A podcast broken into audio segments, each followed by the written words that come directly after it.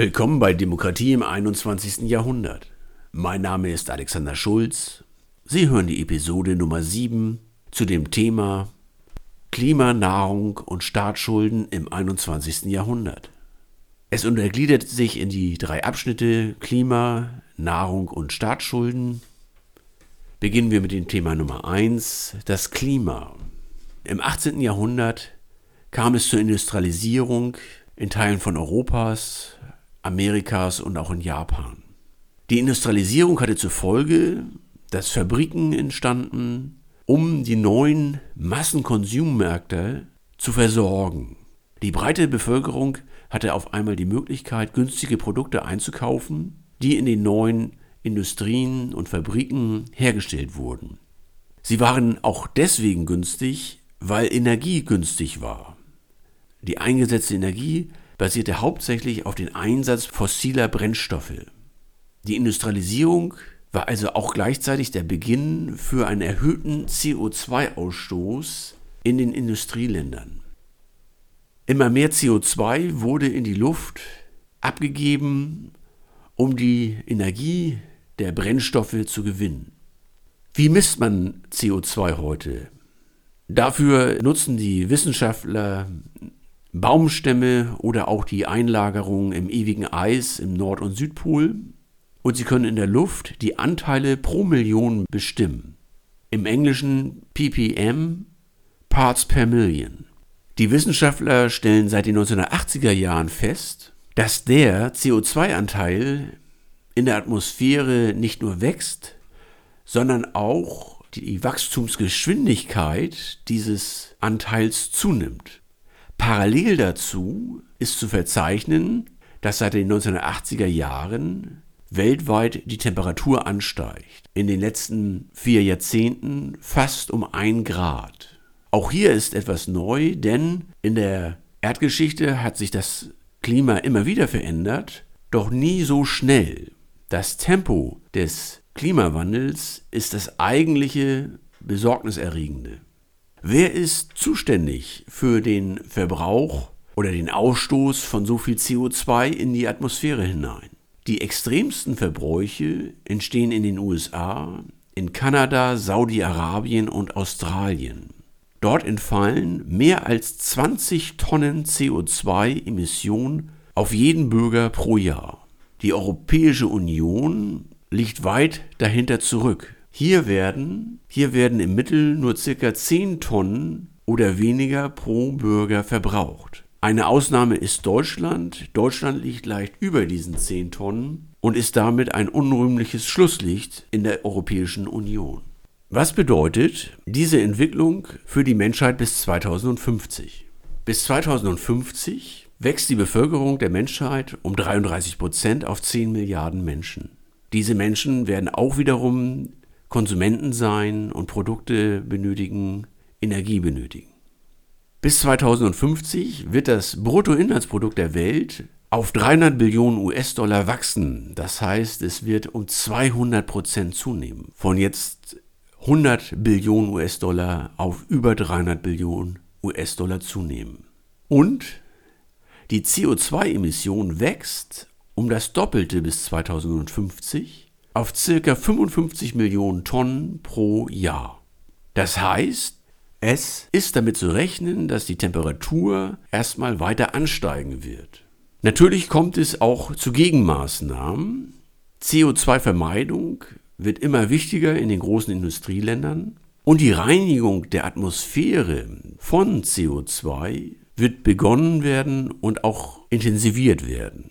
Beide Themen sind eigentlich positiv zu sehen, denn die Vermeidung von CO2 bedeutet, dass man mittels Fortschritt, mittels Forschung und Entwicklung neue Produkte benötigt und diese herstellt und den Konsumenten zur Verfügung stellt. Das wiederum führt zum Wirtschaftswachstum.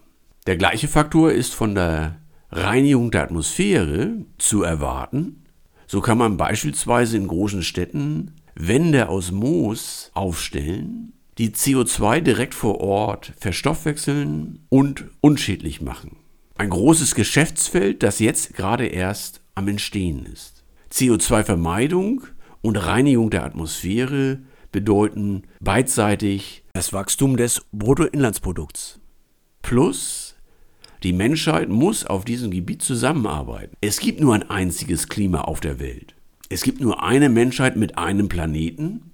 Und wenn alle darauf angewiesen sind, dass das Klima stabil bleibt, ist das ein gemeinsames Projekt, ein Zwang zur Kooperation und letzten Endes eine Herausforderung, die ein friedliches Miteinander bewirkt und kein Gegeneinander zulässt.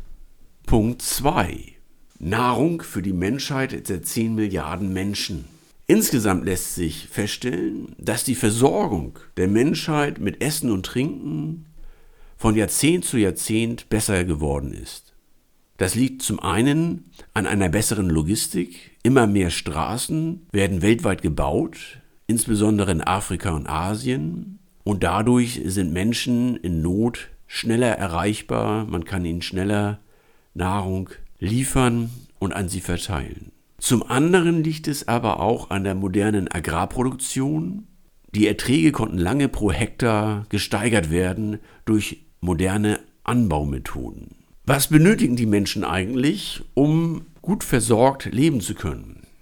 In den Industrieländern ist festzustellen, dass die Menschen mehr als 3000 Kilokalorien pro Tag verbrauchen bzw. essen. Andere verbrauchen 4000 oder 5000 Kilokalorien, weil günstige Nahrungsmittel für alle Menschen verfügbar sind. Die Lage in armen Ländern ist da ganz anders. In sehr armen Ländern haben die Menschen im Durchschnitt weniger als 2000 Kilokalorien pro Tag zur Verfügung. Nahrung ist entweder sehr teuer oder gar nicht verfügbar, sodass viele Menschen regelmäßig einmal in der Woche oder einmal im Monat hungern müssen oder statt zwei oder drei Mahlzeiten am Tag zu haben, nur noch eine Mahlzeit bekommen. Welche Gebiete trifft das am schwerwiegendsten? Das ist Afrika und der indische Subkontinent. Aber auch dort verbessert sich die Nahrungsmittelsituation von Jahrzehnt zu Jahrzehnt. Die Wasserversorgung ist dagegen weltweit relativ gut und sicher für die allermeisten Menschen. Hier gibt es nur eine Region, die davon abweicht, und das ist die Südsahara, also Zentralafrika. Insgesamt muss man den Eindruck gewinnen, dass das Thema Essen und Trinken und die Versorgung der Menschen mit günstiger Nahrung weltweit sich einer Lösung annähert. Es ist lösbar und machbar, auch 10 Milliarden, auch 12 Milliarden Menschen mit günstiger Nahrung zu versorgen und Hungerszenarien für alle Menschen dauerhaft auszuschließen. Punkt 3. Staatsschulden. Das Problem der zu hohen Staatsschulden betrifft weltweit insbesondere die reicheren industrialisierten Länder. Arme Länder kommen gar nicht erst in die Versuchung, zu viele Schulden aufzunehmen, weil sie nicht genug Investoren finden, die ihnen die Möglichkeit einräumen, hohe Staatsschulden aufzutürmen. Arme Länder haben ein großes Problem, überhaupt Investoren zu finden. Bei reichen Ländern ist das ganz anders. Japan zum Beispiel hat einen Staatsschuldenstand von 240 Prozent bezogen auf das jährliche Bruttoinlandsprodukt. Das heißt, die Japaner müssten zweieinhalb Jahre arbeiten, um alle ihre Staatsschulden abzubezahlen. Aber das ginge natürlich nur, wenn sie dann selber kein Geld mehr verbrauchen. Also zweieinhalb Jahre hart arbeiten, ohne selber Geld zu verbrauchen, das geht natürlich gar nicht. 240 Prozent Staatsschulden bedeutet für Japan, sie brauchen Jahrzehnte, um diesen Schuldenstand wieder aufzuheben. Nach Japan haben auch Griechenland, der Libanon, Kap Verde und Italien immens hohe Schuldenstände. Die Europäische Union hat sich darauf geeinigt, dass jedes Land maximal 60 Prozent des jährlichen Bruttoinlandsproduktes als Staatsschulden aufhäufen darf und soll. Alle Staaten, die mehr als 100 Prozent verschuldet sind, gelten als Problemstaaten, als Staaten, die überschuldet sind. Das führt zu dem Risiko, dass diese Staaten früher oder später gar keinen Kredit mehr bekommen von ausländischen Investoren und pleite gehen, also nicht mehr die Renten zahlen können, die nicht mehr ihre Beamten monatlich äh, bezahlen können für ihre Arbeit. Das alles könnte bei einem Staatsbankrott wegbrechen und dadurch großes Elend entstehen in den Ländern. Warum ist es überhaupt so weit gekommen, dass insbesondere die Industrieländer so stark verschuldet sind? Das liegt vorwiegend an drei Themen. Einmal, dass die Politiker Schulden machen können, ohne an die Tilgung zu denken. Kauft man ein Haus, braucht man ein Darlehen, muss man als normaler Bürger Zins und Tilgung jeden Monat zurückzahlen an die Bank. Der Politiker muss das nicht, er muss nur jedes Jahr sich kümmern um die Zinszahlung des Staates.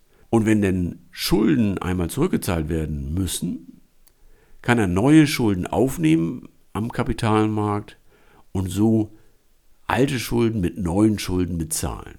Das wäre so, als würde ein Privatmensch eine Kreditkarte eröffnen, um die Zinsen der anderen Kreditkarte zu bezahlen. Ein weiterer Faktor sind Wahlkampfgeschenke der demokratisch gewählten Parlamentarier an ihre Wähler. Die Politiker möchten gerne an der Macht bleiben und finanzieren über den Staatshaushalt Dinge, die nicht erwirtschaftet wurden durch die Bürger und das Bruttoinlandsprodukt. Der dritte Faktor ist, dass über viele Jahrzehnte hinweg die sehr, sehr reichen Menschen, das reichste Prozent einer Bevölkerung, viel zu wenig besteuert wurde. Die sehr reichen Menschen sind in der Lage, sich so zu organisieren, dass die Parlamente ihnen immer wieder Steuergeschenke machen und dadurch wird dem Sozialstaat und dem verschuldeten Staat Geld entzogen, das dieser Staat dringlich bräuchte, um seine Zinsen und auch seine Tilgung zu bedienen.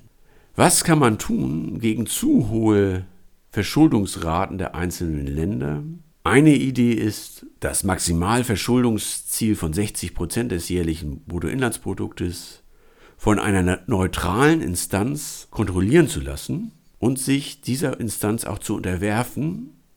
Das heißt, die Parlamente dürfen nicht beliebig darüber hinaus Schulden machen, sondern müssen um Erlaubnis fragen.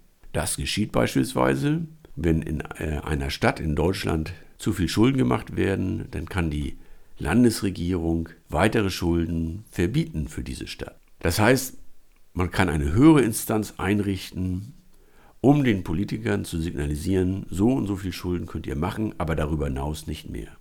Eine andere Möglichkeit wäre, die Schuldenaufnahme aus dem Ausland heraus zu begrenzen. Dass man sagt, nur so und so viel Prozent der eigenen Staatsschulden eines Landes dürfen aus dem Ausland finanziert sein. Das war das große Problem bei Griechenland, dass zu viele ausländische Banken dem griechischen Staat zu lange Kredit gewährt haben. Auch das ist begrenzbar durch eine neutrale Institution, die darüber wacht. Das waren die drei Themen des heutigen Podcasts. Klima, Nahrung und Staatsschulden, alles drei Themen, die durch eine gemeinsame Organisation der Staaten auf dieser Welt sinnvoll gestaltet werden können und die Probleme, die daraus entstehen, sinnvoll gelöst werden können. Das sind alles Themen, die man gemeinsam im Verbund lösen kann. Das war der Podcast Demokratie im 21. Jahrhundert mit der Episode 7 zu dem Thema Klima, Nahrung und Staatsschulden im 21. Jahrhundert.